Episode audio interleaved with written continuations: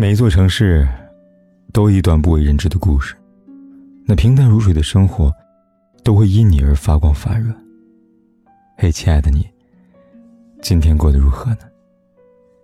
如果你想第一时间收听我的节目，并获得节目的完整文稿，可以订阅我的微信公众号“凯子”。凯旋的凯，紫色的紫。每天晚上，我都用声音来陪伴你。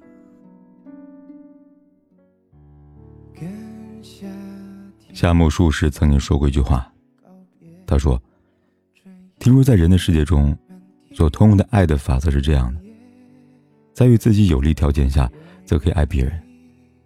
是不是听起来太过功利呢？其实不是，我换一种温和的说法吧，应该会更好理解。不要因为爱别人，就伤害与勉强自己。这条道理，适用于任何人和任何事。”之前的微博看过一段话，非常有感触。他说，多年以前跟老公吵架，老公说：“你不要为了我做任何你不想做的事情，这样你会觉得委屈，你觉得委屈就会找由头朝我发泄，那我也会觉得委屈，因为这不是我要求你做的，对大家都没有好处，还不如一开始就不要做。”确实如此。做感情节目以来，我看过很多读者来信，其中不乏有。勉强牺牲自己的案例在，于是便总是在感慨，这样是不会开心的。就像其中有个读者跟我说过他的故事，我至今还记得。他说，他很喜欢烹饪，每天都会在家里边给老公做饭，但他实际上没有烹饪天赋，做出来的东西都很难吃。可老公每次呢都会笑着吃进去，并大声赞扬着好吃，深受鼓舞的他更来劲儿了。天天做，餐餐做，老公还是夸她做得好。可她渐渐发现，原本脾气很好的老公，突然在一些小事上找她麻烦，让她很不开心。终于在一次吵架中，老公爆发了。他说：“你做东西那么难吃，你自己不尝啊？真不知道是假不知道啊？我是为了让你开心才忍着天天吃光的，你倒好，做个没完，成心折磨我是不是？”她这才明白，原老公是很不想吃的，但是为了她，还是装作很好吃的样子。只不过，她也没有得到多余的快乐。老公强忍的委屈，全部在别的地方发泄出来，还给了她。后来，她很诚恳的跟老公说：“不要勉强自己，不好吃就别吃，我会练习到厨艺变好以后，再做给你吃的。”夫妻二人重归于好了。这个读者的故事也实在是很有意思，因为电视上也常常会播放类似的偶像剧情节。女主角烹饪技艺差的不行，做出一道菜像下了毒一样，能把人吃的五脏六腑通通移位。但男主角看着女主角期待的眼神，脸含微笑，面带春风，毫不犹豫的就吃个精光。女主角深觉开心，然后无意间发现男主吃的这道菜，竟然脸色发白。赶紧尝了一下锅里剩的，说：“这么难吃，你怎么不告诉我？还是个精光呀！我以后再也不做了。”男主急忙说：“不，你还要做，只要你做的，无论怎么样，我都觉得好吃。”这个场面感人肺腑，并且丝毫没有让人觉得有什么问题。一来，因为后续做饭的情节不再播了；二来，哪怕是电视中的男女主角，其实也都知道。他们眼下说的不过是情话而已。女主既不会天天做那些黑暗料理，男主也不会天天吃那些黑暗料理。委屈自己，偶尔哄哄对方开心，这样的事情，一次两次点到为止就够了。这点分寸，连偶像剧都知道。但实际上，却真的有人把这种偶像剧都不会拍全的情节，当成感情中的金科玉律。天天抱着牺牲自我成全对方的念头，再谈一段感情。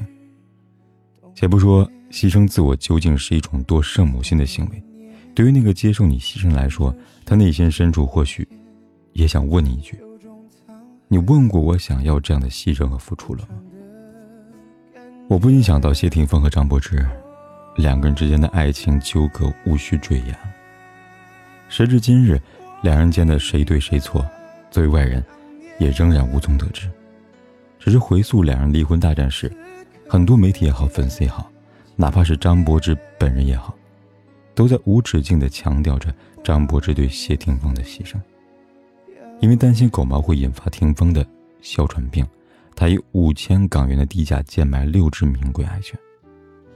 因为谢霆锋喜欢女人有少许的风韵，他放弃对苗条的追求，停止健身，也不再规律饮食。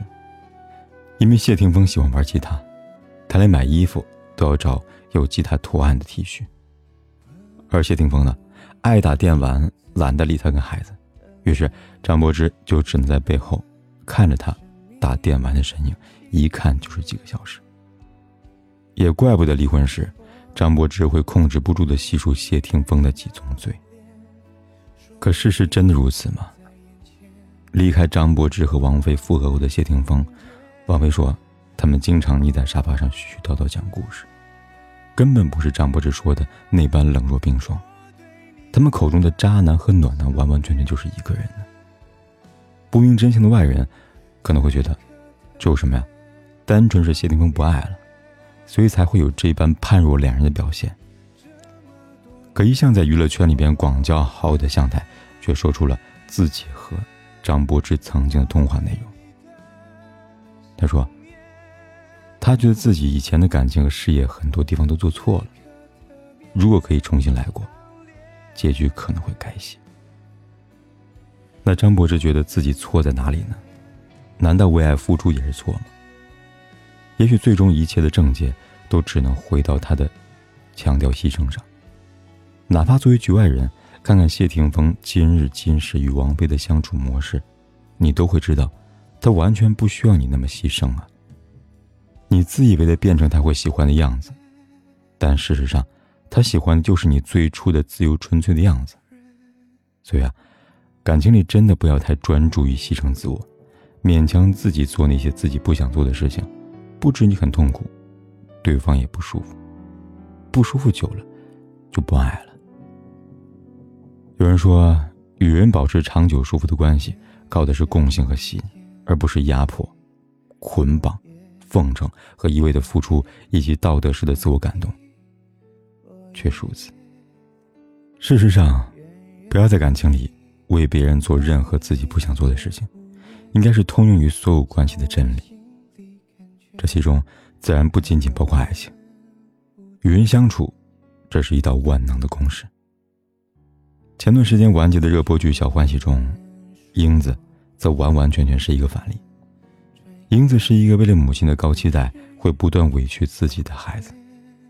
母亲宋茜一口一个“我都是为你好”，给她施加难以想象的压力。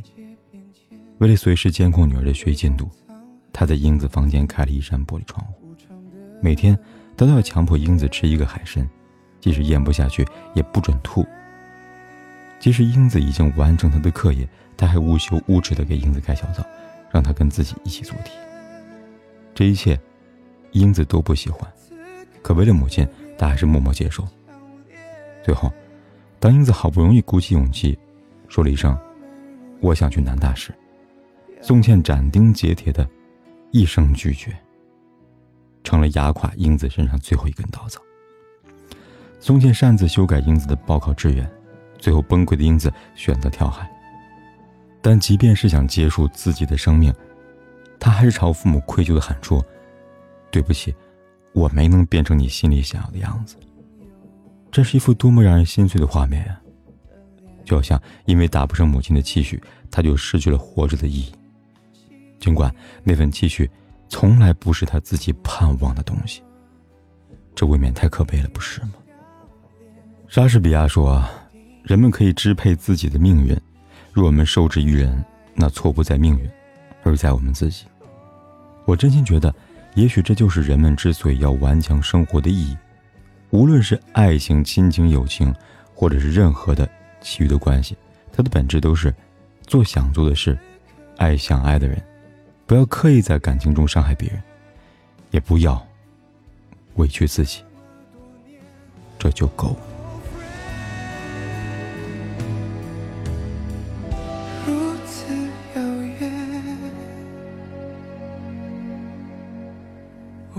不管天有多黑夜有多晚我都在这里等着跟你说一声晚安。